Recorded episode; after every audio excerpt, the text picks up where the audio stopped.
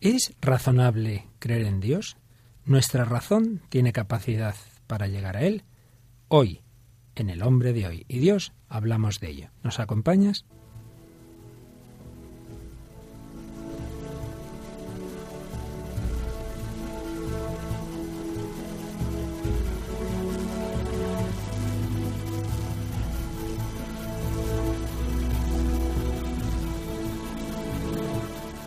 Comienza El hombre de hoy y Dios.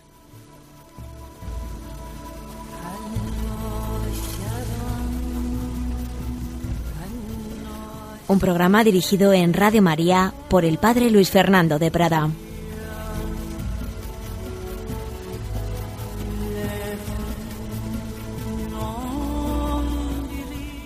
Cordial saludo, queridos amigos, queridos oyentes de Radio María. Bienvenidos a esta novena edición del Hombre de Hoy y Dios, en la que llevamos todos estos programas intentando bucear en el corazón del hombre contemporáneo y ver si su psicología, si su afecto, si su capacidad estética y hoy especialmente también si su razón nos llevan a Dios. Contamos una semana más con Patricia Rodríguez. Hola Pati, ¿qué tal? Hola, ¿cómo estáis? ¿Ha sido buena esta semana? Siempre. Siempre, la verdad es que tiene cara de buena. Yo me lo que preguntar a los oyentes. Yo me lo creo. bueno, la semana pasada tuvimos aquí un, un antiguo compañero tuyo, Patricia César, y dio un testimonio que nos han dicho que haya impactado mucho, ha habido muchas peticiones del programa y hemos tenido también correos y si haces el favor nos lees uno de estos correos, el correo de Ángel. Sí, solo uno porque si es verdad hemos recibido cantidad de correos y de llamadas. Pero Ángel nos cuenta lo siguiente. Por favor, traslade mi enorme agradecimiento a César Sánchez por su testimonio. Su valor al contar su vida en público es admirable y eso sirve para ayudar a muchas personas que estén en una situación parecida a la que él se encontraba. Me alegro por él porque ha podido rectificar a tiempo. Ustedes en Radio María tienen el gran valor de hablar claro sobre las cosas que realmente importan en la vida. Yo, en cambio, asistí durante el colegio a innumerables clases de religión de las que no ha quedado nada porque eran pura estética. Ninguno de aquellos profesores de religión se atrevieron a hablarnos claro de casi nada. En la vida es muy fácil equivocarse. Ustedes lo han reflejado perfectamente en el programa de hoy al hacer sonar la canción de los hombres G titulada Voy a pasármelo bien. La letra parece divertida e inofensiva, y sin embargo, ahora con el paso de los años me doy cuenta de que esa letra envenenada encierra la filosofía de la autodestrucción.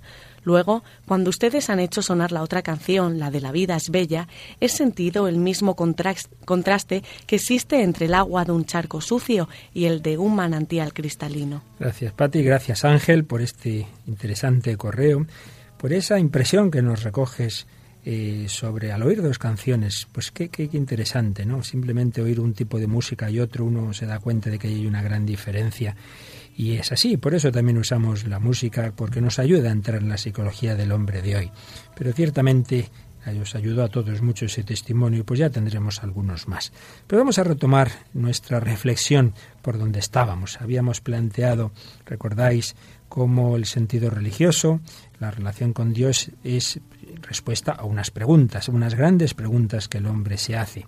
Hemos visto esas preguntas, hemos visto posibles respuestas que se han ido dando en la historia y estábamos viendo cómo la respuesta religiosa, es decir, que en Dios, principio y origen del hombre, está la plenitud del hombre, está la culminación de sus deseos de belleza, de verdad, de felicidad, de vida eterna, que eso no es una comedura de coco, no es eh, una patología, no es una neurosis que nos diría Freud, es algo conforme a la psicología humana, es algo conforme al inconsciente religioso del que nos han hablado otros grandes psiquiatras como Víctor Frankl y otros autores, es culminación de esos deseos del hombre, es también eh, la culminación del camino de la belleza. Recordaréis un programa en que oíamos unas palabras que ponen en boca de Beethoven en la película Copying Beethoven. Pero precisamente hay un autor contemporáneo, George Steiner, que tuvo un, un premio Príncipe de Asturias a las humanidades, un un hombre muy profundo y que es su testimonio especialmente significativo porque él personalmente no tiene fe, él, es agnóstico y sin embargo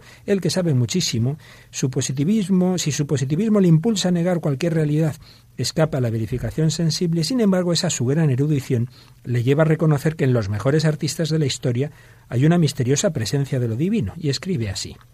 Descartarla, atribuir a sus percepciones una fuerza meramente retórica o arcaica, supone dejar fuera la mayor parte de nuestra civilización. Según él, la fuerza de Homero y Shakespeare la tristeza y el idealismo de Don Quijote, la luz que entra por la ventana de Vermeer, la alegría de Vivaldi, de Mozart, están hablando de lo mismo. Cualquier nómina de grandes intelectuales y artistas debe incluir a Sócrates, a Platón, a Aristóteles, a San Agustín, a Pascal, a Newton y a Kant, a Dante, a Tolstoy, a Dostoyevsky, a Descartes, a Einstein, a Bach, y a Beethoven y a Miguel Ángel una asombrosa coincidencia nos muestra que lo mejor que han producido está inspirado por cierta presencia divina de dimensión no empírica. Pues así dice Steiner, eh, que tiene un libro que se llama, que habla de la nostalgia, sí, se titula así, Nostalgia del Absoluto. El hombre busca el absoluto y podríamos añadir, digamos, una especie de contraprueba como otro indicio de que es algo conforme a la naturaleza humana, la existencia de Dios, y es que sin esa fe, sin creer en Dios, pues realmente se cae en la falta de sentido, en el nihilismo, se ve al hombre como un puro animal. Y, se entra en, esas, en esos planteamientos de a los que hemos dedicado algunos programas sobre, digamos, planteamientos de un gran vacío. Pues bien, hay una película eh, que ya tiene sus años. Bueno, introdúcenos la película sobre. Hay varias sobre Lourdes, pero hoy vamos a usar en concreto cuál, Patricia. La canción de Bernadette. Se estrenó en 1943, así que, como bien dices, tiene ya sus añitos. Cuenta la historia, como dice el título, de Bernadette, hija de un molinero de Lourdes que presencia la aparición de la Virgen María. La joven relata su experiencia religiosa ante sus vecinos. Al principio ellos se muestran incrédulos, pero la curiosidad les conduce al punto exacto en el que se apareció la Virgen y empiezan a suceder los milagros que ya todos nosotros conocemos. Pues bien, en esa película se plantea muy bien el tema de razón y fe. Aparece un, comisario, un hombre que no cree en, para nada en lo que está ocurriendo, que piensa que todo son, son chaladuras y que en la película, al final de ella, aparece que tiene un cáncer. Y hay una escena que vamos a escuchar un momento, como él está reflexionando. Se va a ir ya de Lourdes y se acerca a la gruta donde la gente está rezando. Y oímos un poco las reflexiones de ese hombre no creyente con un cáncer en medio de los que están rezando en la gruta.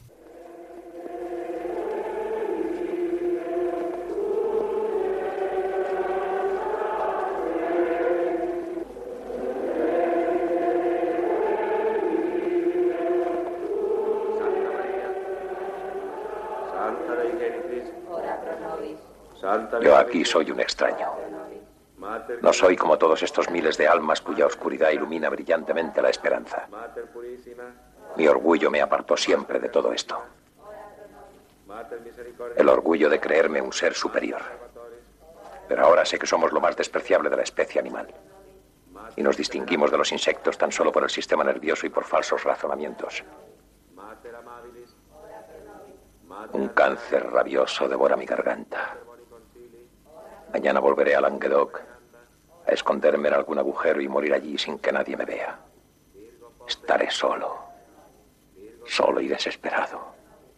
¿Y por qué no? Es lógico.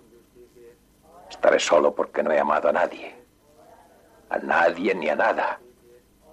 Ni siquiera a mí mismo. No creo en nada. En nada. Nada.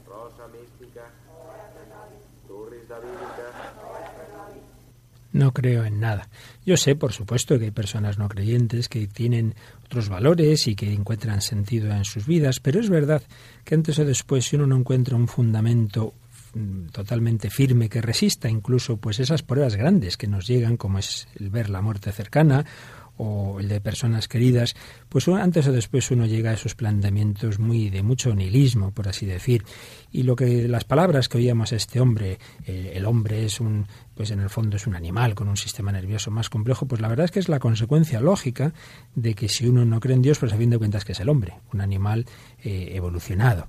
Y, y, ese no amar a nadie, ese hacerse uno al centro de sí mismo, pues también viene a reflejar planteamientos muy extendidos de pensadores como Nietzsche. Si no hay nadie más allá, pues ¿qué hacemos? Lo hemos visto en algún otro programa, apoyarnos en los demás de una manera como si el otro fuera Dios. Esto está muy reflejado en canciones románticas, en planteamientos eh, que aparecen en, en, realmente en la literatura.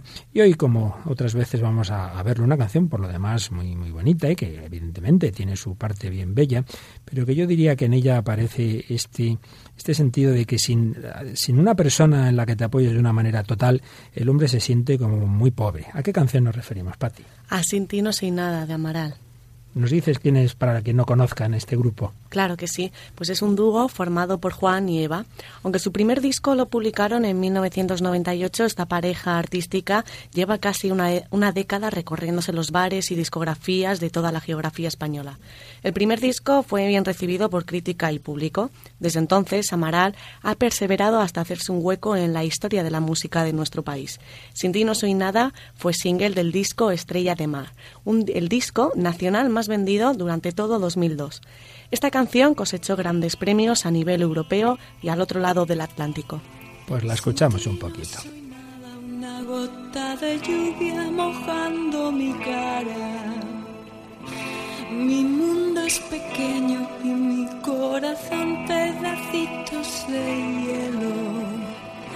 Solía pensar que el amor no es real, una ilusión que siempre se acaba sin ti no soy nada. Sin ti niña mala, sin ti niña triste que abraza su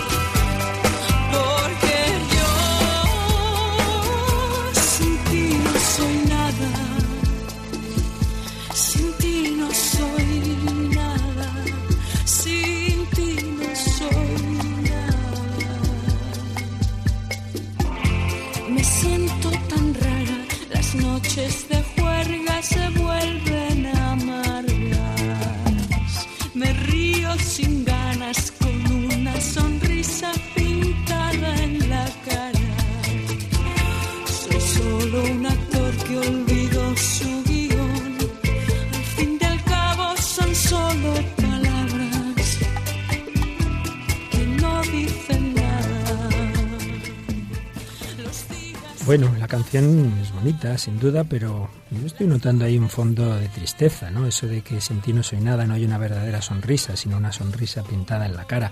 Creo que refleja lo que pasa en muchas relaciones. Uno se apoya en otra persona como si fuera un Dios que evidentemente no lo es. Y se acaba en esa, en esa falta de autoestima. Sin la otra persona no soy nada, hombre.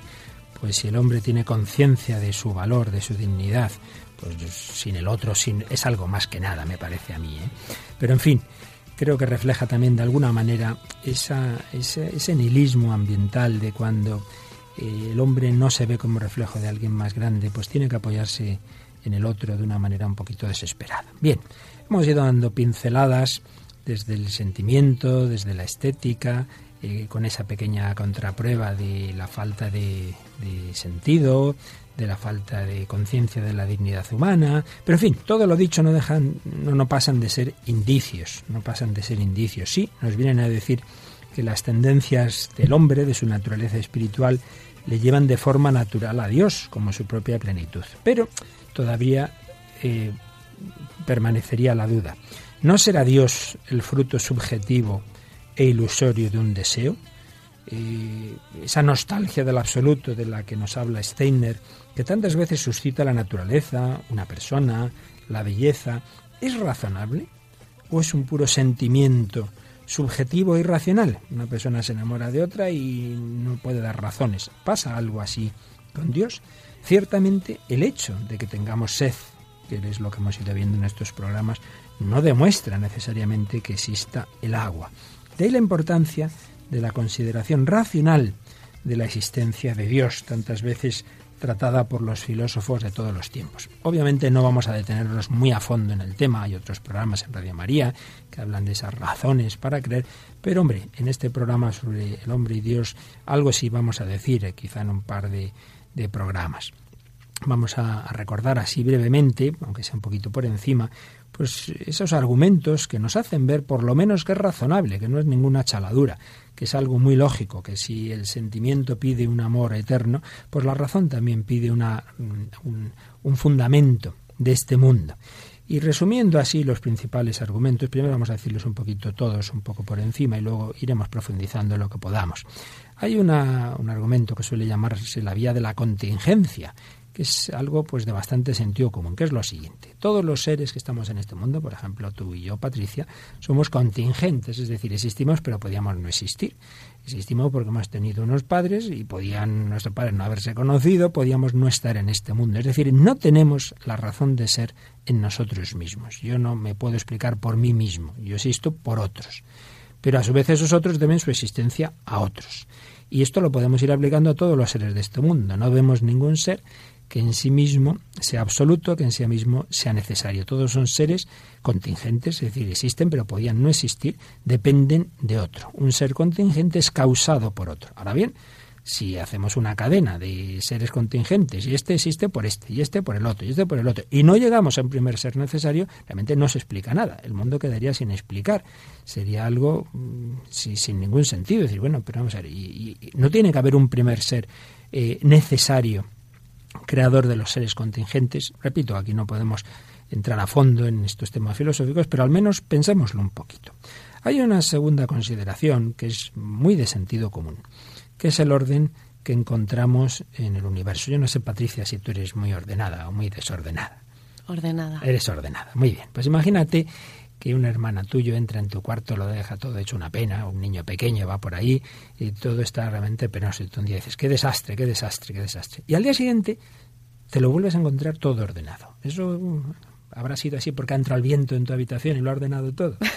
Me parece que no. lo dudo. Te seguro que ha sido tú o tu madre que ha dicho, vamos a poner orden aquí en esta habitación. Pues una cosa tan sencillita como las, los objetos de una habitación, enseguida nos damos cuenta de que ha estado nuestra madre, de que ha estado alguien, ¿verdad?, que ha puesto orden en ello.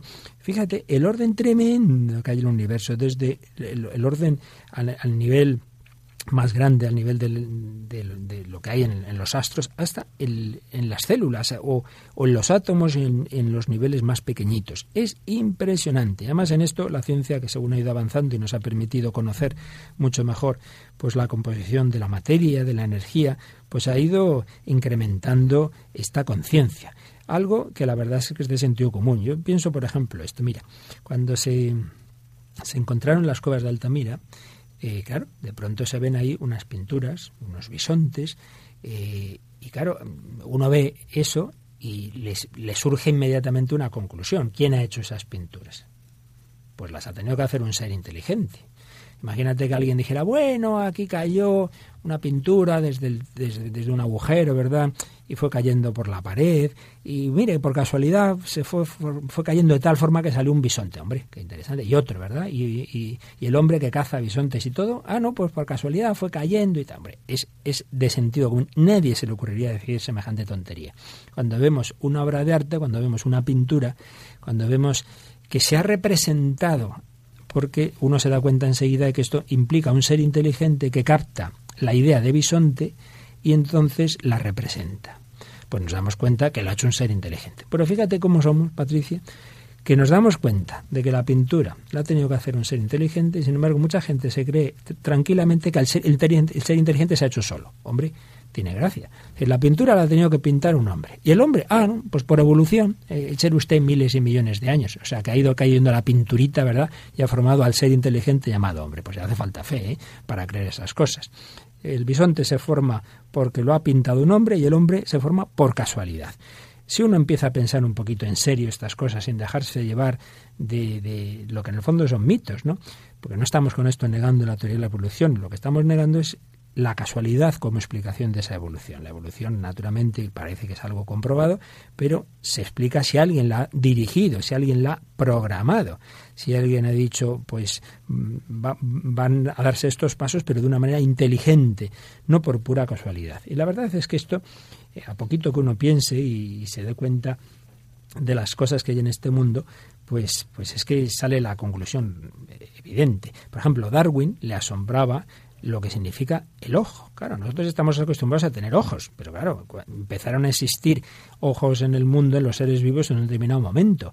Y claro, si uno piensa en lo que es un ojo, lo que es el ojo humano, dice, madre mía, fijaos que en una cámara fotográfica, por lo menos las tradicionales, ahora ya con las digitales estas cosas cambian, pues hay una cámara oscura para la formación de la imagen, hay un diafragma para regular la intensidad luminosa, había porque ya digo, ahora esto de otra forma, una cinta impregnada de sustancias que se descomponen al contacto con la onda luminosa, un montón de dispositivos complejos. Bueno, si, esto era las tradicionales, las digitales tienen otros sistemas, pero que, indudablemente implican una grandísima inteligencia del hombre. Yo cuando veo los actuales ordenadores digo, madre mía, cuántos miles y miles y miles, yo diría millones de horas hay metidas aquí de mucha gente que ha ido trabajando para construir estos aparatejos tan impresionantes. Bueno, pues claro, si uno va por el desierto y se encuentra una cámara fotográfica o se encuentra un ordenador, no creo que ninguno sea tan insensato para decir, bueno, pues es que a lo mejor pasó un avión por aquí y se le cayó un cachito del ala, ¿verdad? Ese cachito del ala, pues se hizo reacción con unas sustancias aquí y por evolución, poquito a poquito, salió la cámara fotográfica. Poquito a poquito salió el ordenador. Pues mira, hijo, si usted se cree esto, allá usted. Pero como decía el premio Nobel de Medicina Alexis Carrel, no soy tan crédulo como para ser incrédulo. Una frase muy curiosa. No soy tan crédulo como para ser incrédulo. Y quiere decir que para ser incrédulo, es decir, para no creer en Dios, hay que acabar creyendo cosas mucho más extrañas, como es esto, ¿no? Que, que los seres tan complejos como es el ojo humano, como es, no digamos, el cerebro humano, se han formado por casualidad échele aquí millones de años y la evolución eh, con la selección natural, con no sé qué, en fin, cada uno inventa sus sistemas, pero en definitiva viene a ser esto, en definitiva viene a ser esto. Por casualidad, al cabo de millones de años, se forma un ordenador muchísimo más complejo que el mejor ordenador del mundo, que es el cerebro humano. Se forma una cámara de, no digo fotográfica, sino de vídeo, muchísimo mejor que la mejor cámara de vídeo, que es el ojo humano.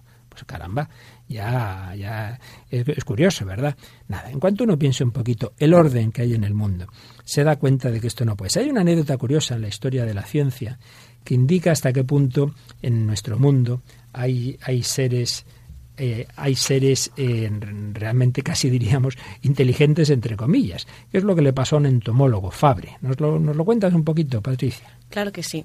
Cuenta que alguien se propuso un día saber con exactitud qué perfil da la tapadera de una celdilla del panal de abeja, o sea, qué celdilla de panal de abeja convendría más, combinando la mayor resistencia con el mínimo de cera empleada. Con la tabla de logaritmos en mano, llegó a pensar que lo que hace la abeja en este sentido estaba mal. Meses después, una noticia de periódico llamó su atención. Un capitán de barco a quien se pedían responsabilidades por un naufragio alegaba como excusa un error en la tabla de logaritmos que usaba. El investigador se inquietó cuando cayó en la cuenta de que usaba la misma tabla que él para hacer el cálculo de la tapadera de la celdilla del panal. Corrigió el error de la tabla, volvió a hacer el cálculo y fíjate tú por dónde, las abejas tenían razón. Es impresionante. Él creía con su tabla de logaritmos que lo hacía, claro, pues mejor que las abejas y descubrió que lo que estaba equivocado era la tabla de logaritmos, lo cual indica que alguien ha programado las abejas para hacerlo con la perfección que la ciencia moderna descubre. Pues hombre, ya, en fin, a poco que uno piense tiene que darse cuenta que hay una inteligencia que ha programado el mundo, que ha programado la vida, que ha programado los instintos animales, como puede ser el de las abejas, porque si no es que esto no hay quien lo entienda. Por supuesto, uno siempre se puede cerrar. Aquí estamos dando como indicios, como razonamientos, pero esto nunca son evidencias. Por eso hay personas inteligentes que no creen en Dios, porque tampoco es que de pronto aquí eh, sea como un argumento, una especie de demostración matemática que cae eh, como una evidencia tal que uno tiene que aceptarlo. No, son cosas que uno, si no las piensa con un corazón libre, con un corazón abierto y dispuesto a encontrar la verdad, pues le acaban conduciendo a la verdad, como oíamos en el programa anterior a nuestro amigo César. Pero, claro, tampoco son evidencias pero hay que hacer una reflexión antes de seguir exponiendo estos argumentos. Y es lo siguiente.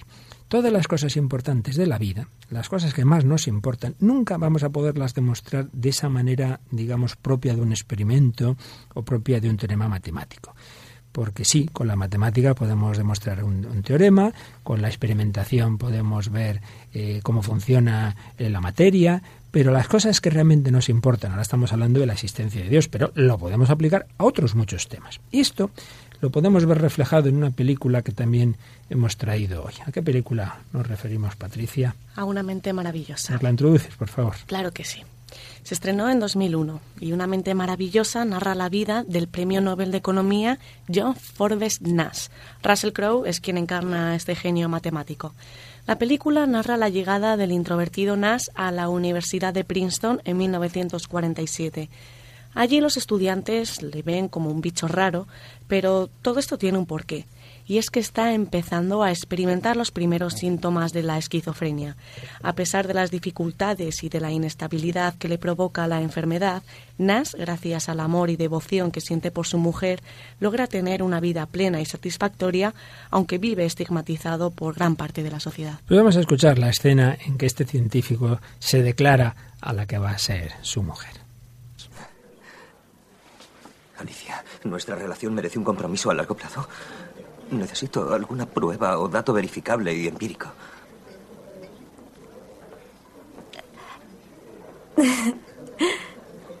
Lo siento, dame un segundo para...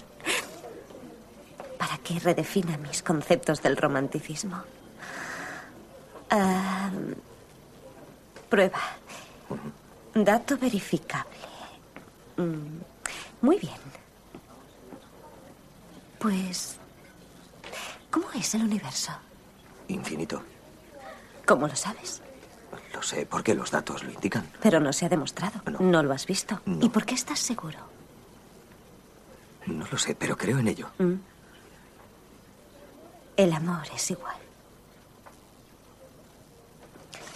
Ahora, la parte que no sabes es si yo quiero casarme contigo.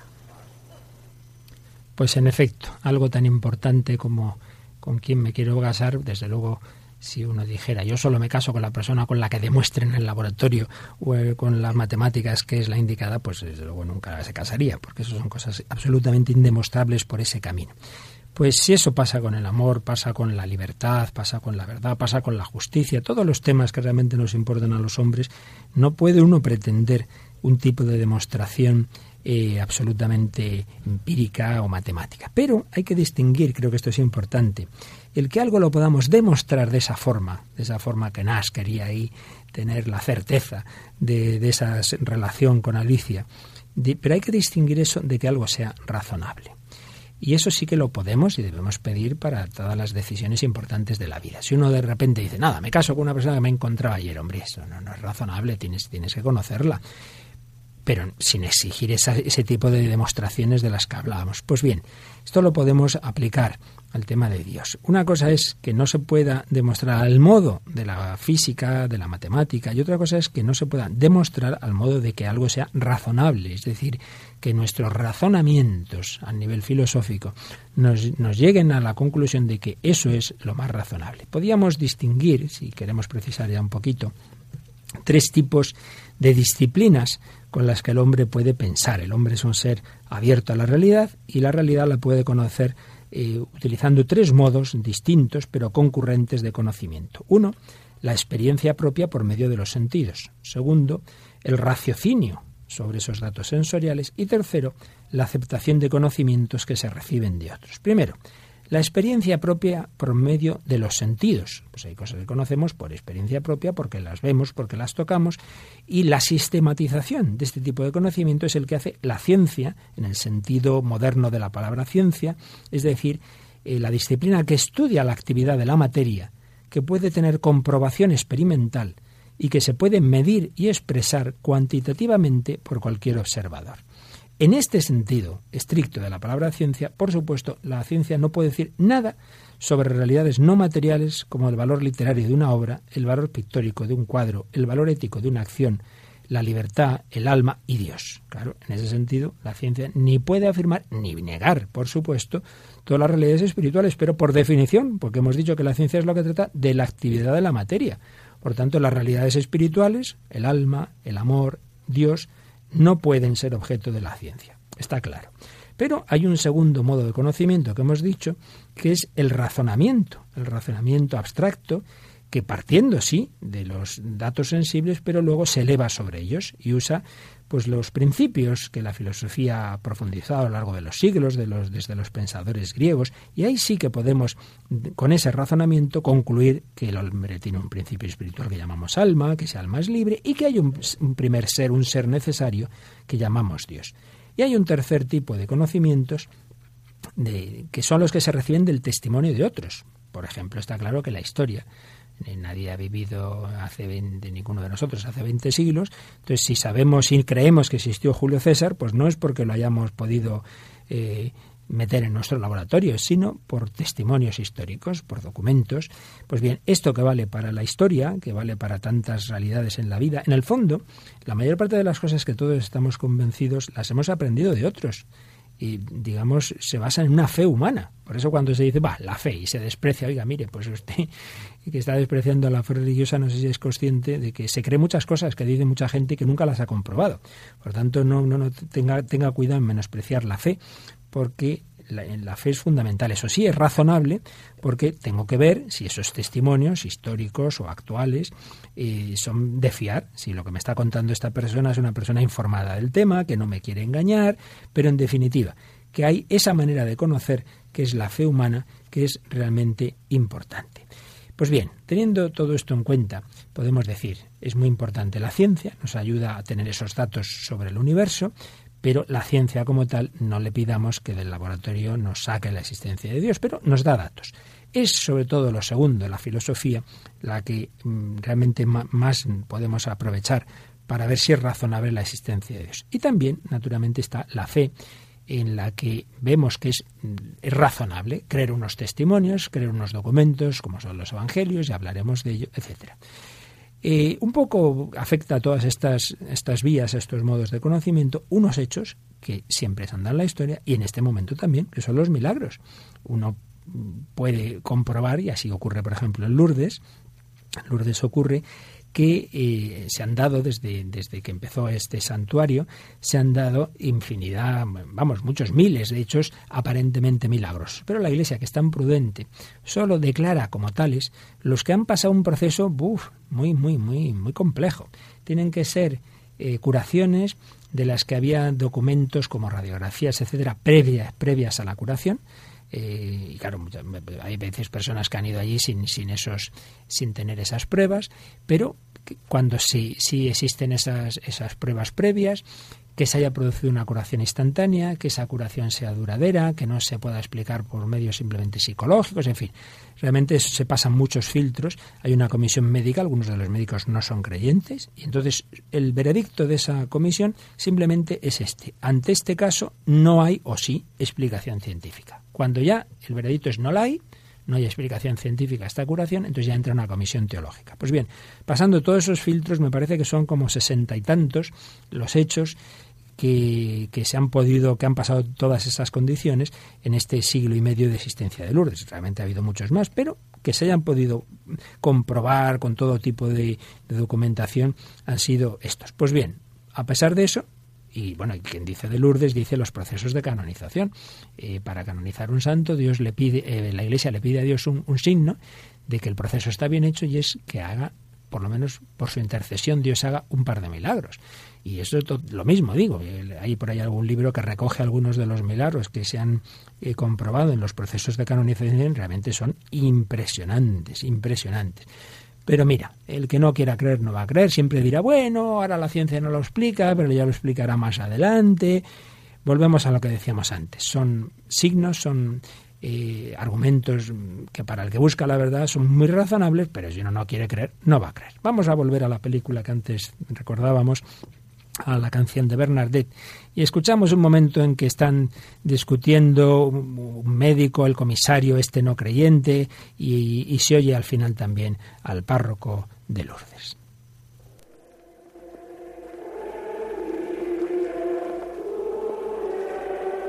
¿No se arrepiente de haber vuelto a visitarme? No. Durante cinco años he vivido apartado en Languedoc. Un sitio inmundo. No he visto nada peor. Ahora, al volver aquí, me doy cuenta del paraíso que había perdido. Yo veo, amigo mío, de qué modo arraigan las creencias en la vida humana. Pobres ignorantes. ¿Por qué vienen? porque tienen fe, porque están desesperados, porque casualmente se cura alguno. Y porque algunos hipocondríacos, por el nerviosismo del momento, olvidan una enfermedad que nunca han padecido. Sí, sí, tenemos cientos de esos.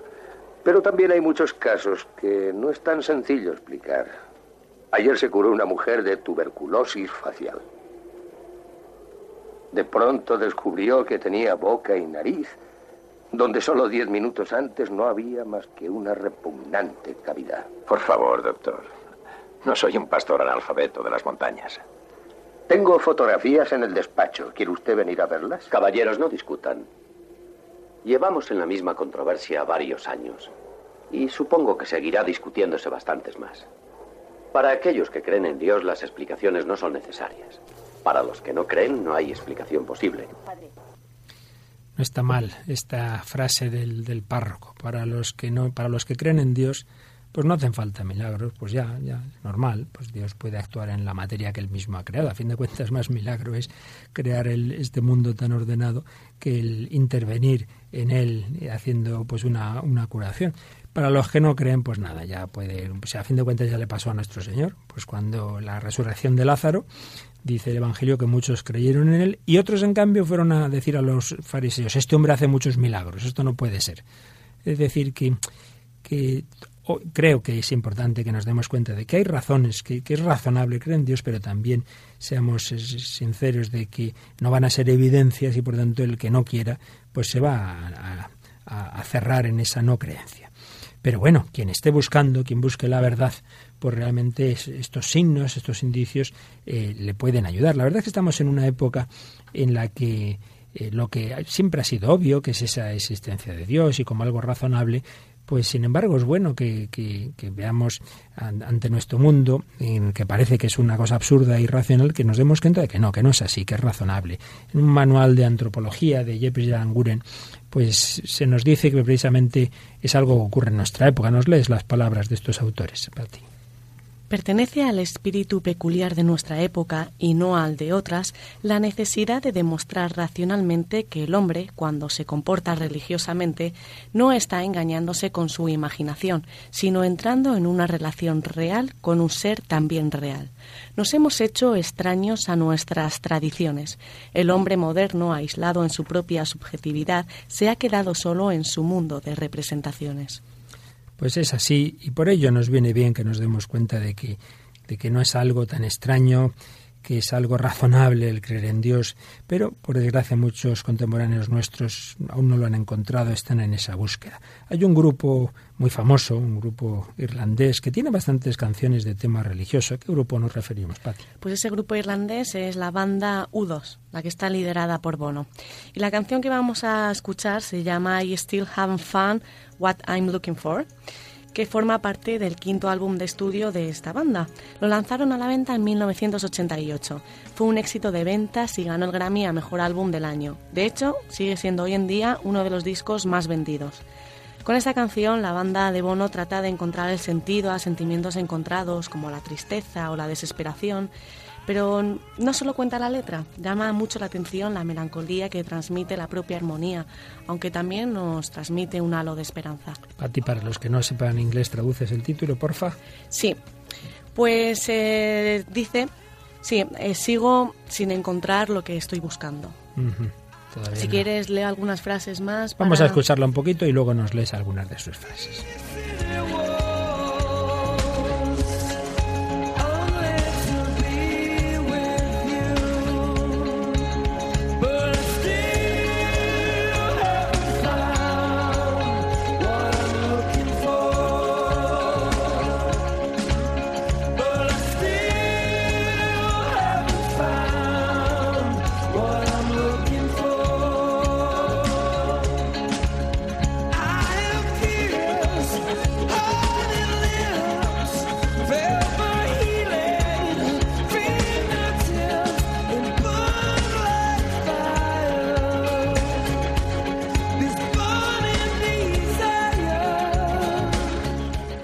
Pues sí, en esta nostálgica canción, con ese espíritu de la banda irlandesa, se nos dicen cosas profundas, como por ejemplo... Creo en el reino de los cielos, cuando todos los colores se funden en uno. Pero sí, yo todavía estoy corriendo. Tú rompiste los lazos, tú soltaste las cadenas, tú llevaste la cruz y mi vergüenza. Sí, mi vergüenza. Tú sabes que yo creo en eso, pero todavía no he encontrado lo que estoy buscando. Hay una mezcla de búsqueda, de encuentro, de, fe, incluso específicamente cristiana, como veremos en otros programas, en otras canciones de U2, pero en cualquier caso recogen ese nuestro mundo de hoy que busca, que, que muchas veces creen que aún no ha llegado, que no ha encontrado.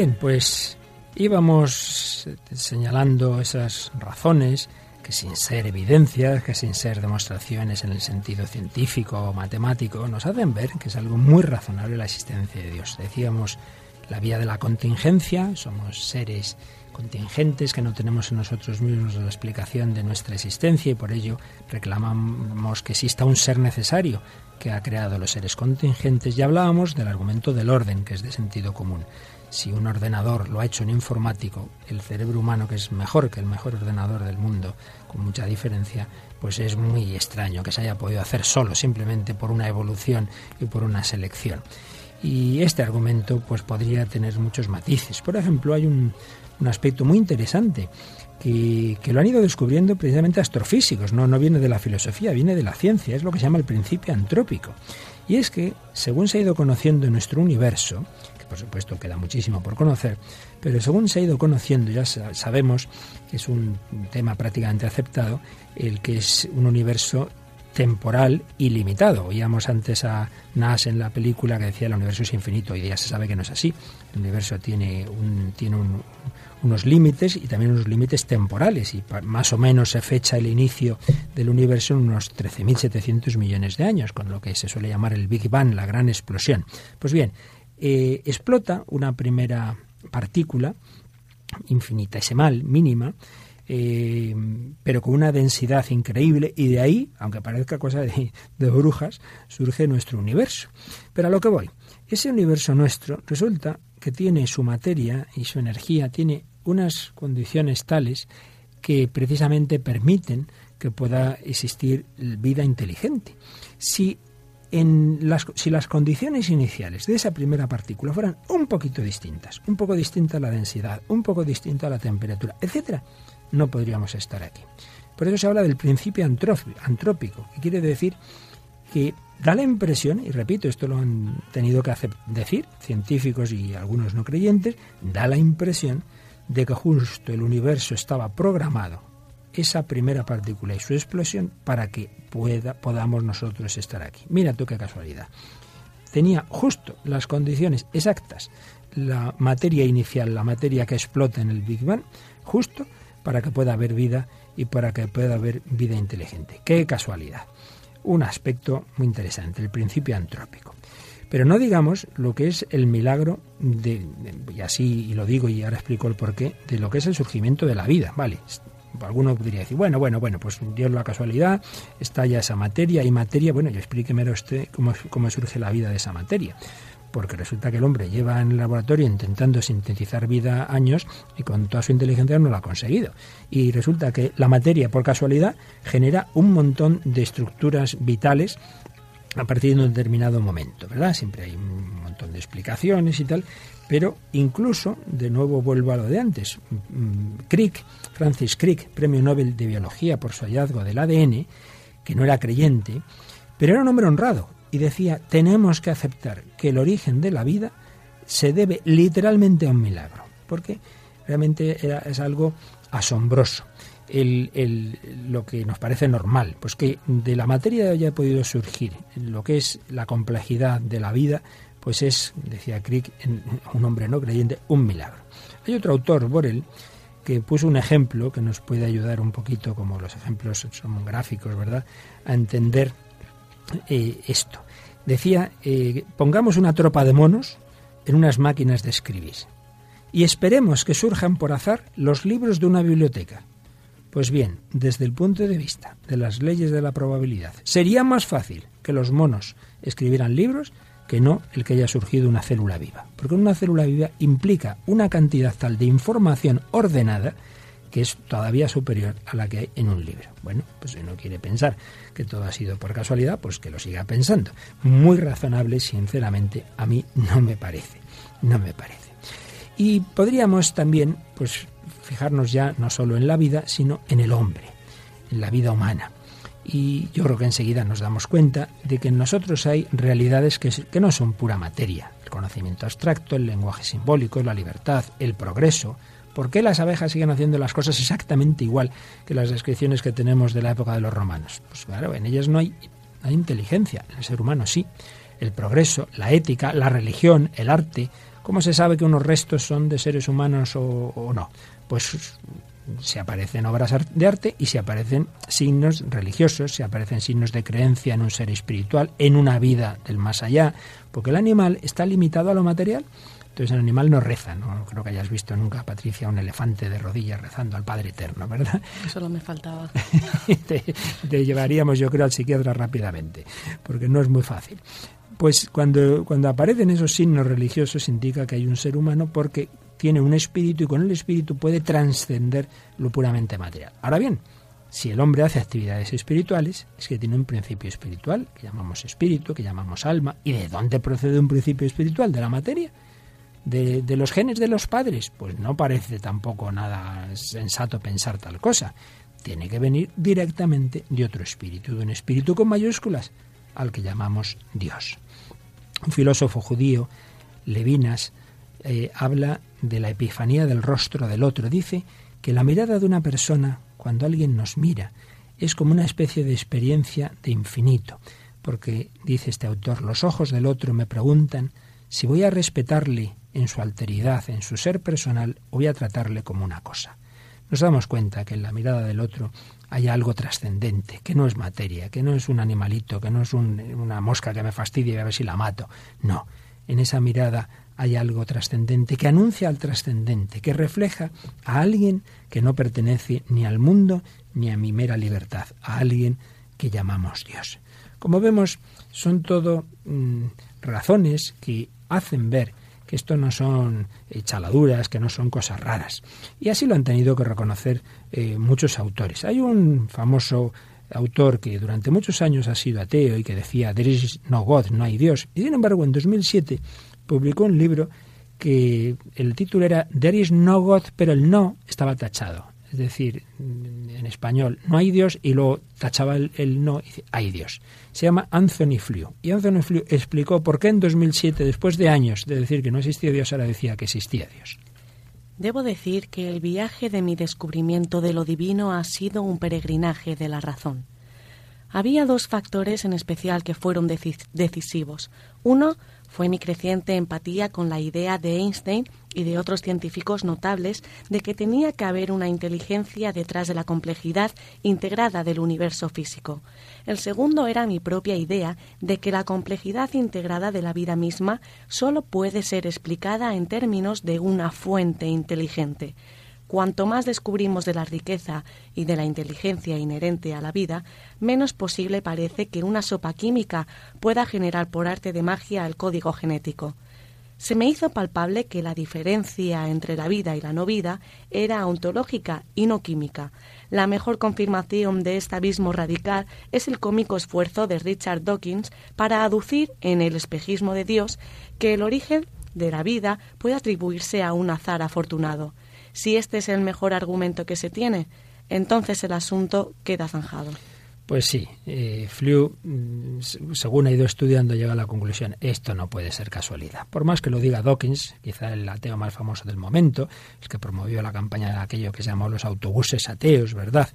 que habla del espejismo de Dios, que habla del relojero ciego. dice, sí, es verdad, el mundo está muy ordenado, es como un reloj, bueno, pero, pero bueno, se ha ordenado a sí mismo, no hay una especie de relojero ciego. Pues mire usted, quiere, que quiere creer esas cosas que las crea, ¿no? Pero si uno es sensato como este Anthony Flew, pues concluye que esto no es por casualidad, que la vida no, no, no procede de una sopa química. Hay un, otro famoso autor, Monod, que, hace ya bastantes años pues decía cosas parecidas a las de Dawkins. ¿Lo recuerdas, Pat? Sí, sí. En su famosa obra El azar y la necesidad, reconoce que la probabilidad de que la vida surgiera de la materia era prácticamente nula lo segundo, que no tuvo por qué existir, fue el ser humano. Este es también tan, tan improbable que solo pudo haber surgido una vez. Así que Monod escribió una vez. El universo no llevaba en sí la vida ni la biosfera llevaba en sí a los hombres.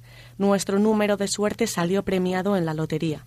Más aún, según Monod, somos el producto de un fallo casual. Fíjate usted por dónde. Aquí esta preciosa compañera que tengo, Patricia, es el producto de un fallo casual. Pues, ¿Qué le vamos a hacer? Bueno, pues me parece que es mucho más conforme a la razón humana y al corazón humano lo que nos dice nuestro gran Papa Benedicto XVI, un hombre tan que conoce perfectamente a estos autores, pero que desde la razón nos dice que es mucho más coherente con, con la razón humana concluir con palabras como estas que tenemos aquí.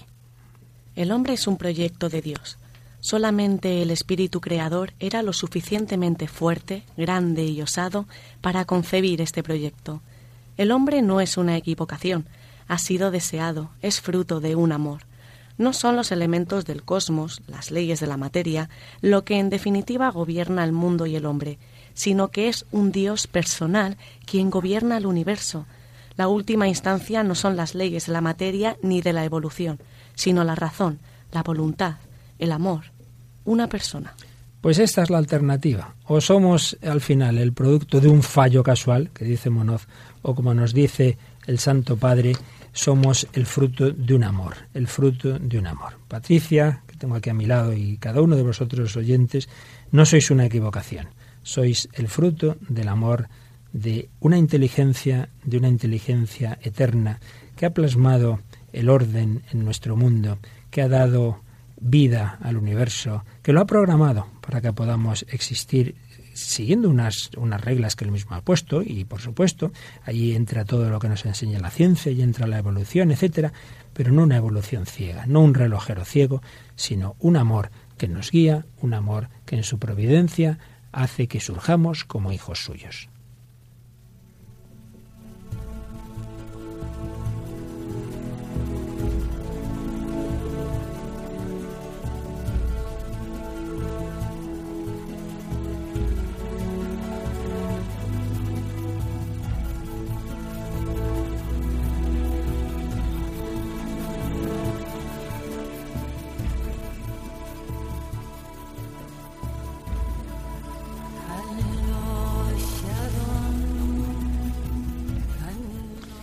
Bueno, pues estas pequeñas pinceladas de hoy, que ya profundizaremos en ellas otro poquito más, creo que nos vienen bien para darnos cuenta de que también no solo el corazón, no solo la capacidad estética, sino la razón humana, la razón humana, pues su dinámica natural le lleva a que haya alguien que nos ha creado, alguien que ha dirigido nuestro mundo, que es razonable creer en Dios, que no son chaladuras de unos cuantos por ahí histéricos que no saben que inventarse, ¿verdad?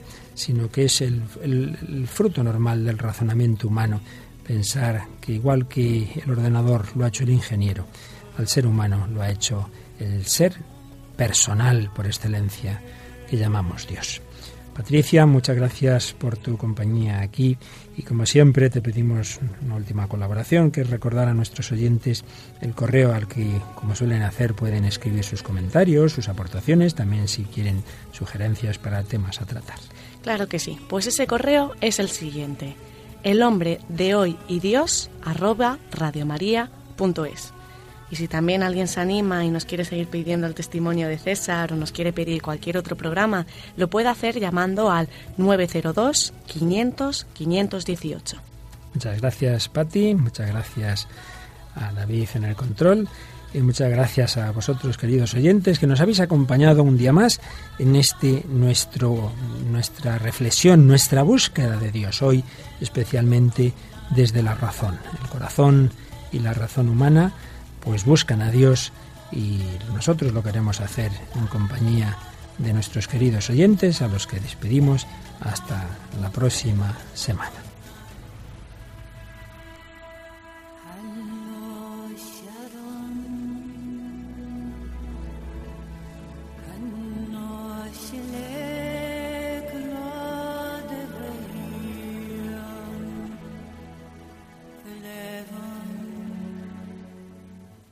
El hombre de hoy y Dios. Un programa dirigido en Radio María por el Padre Luis Fernando de Prada.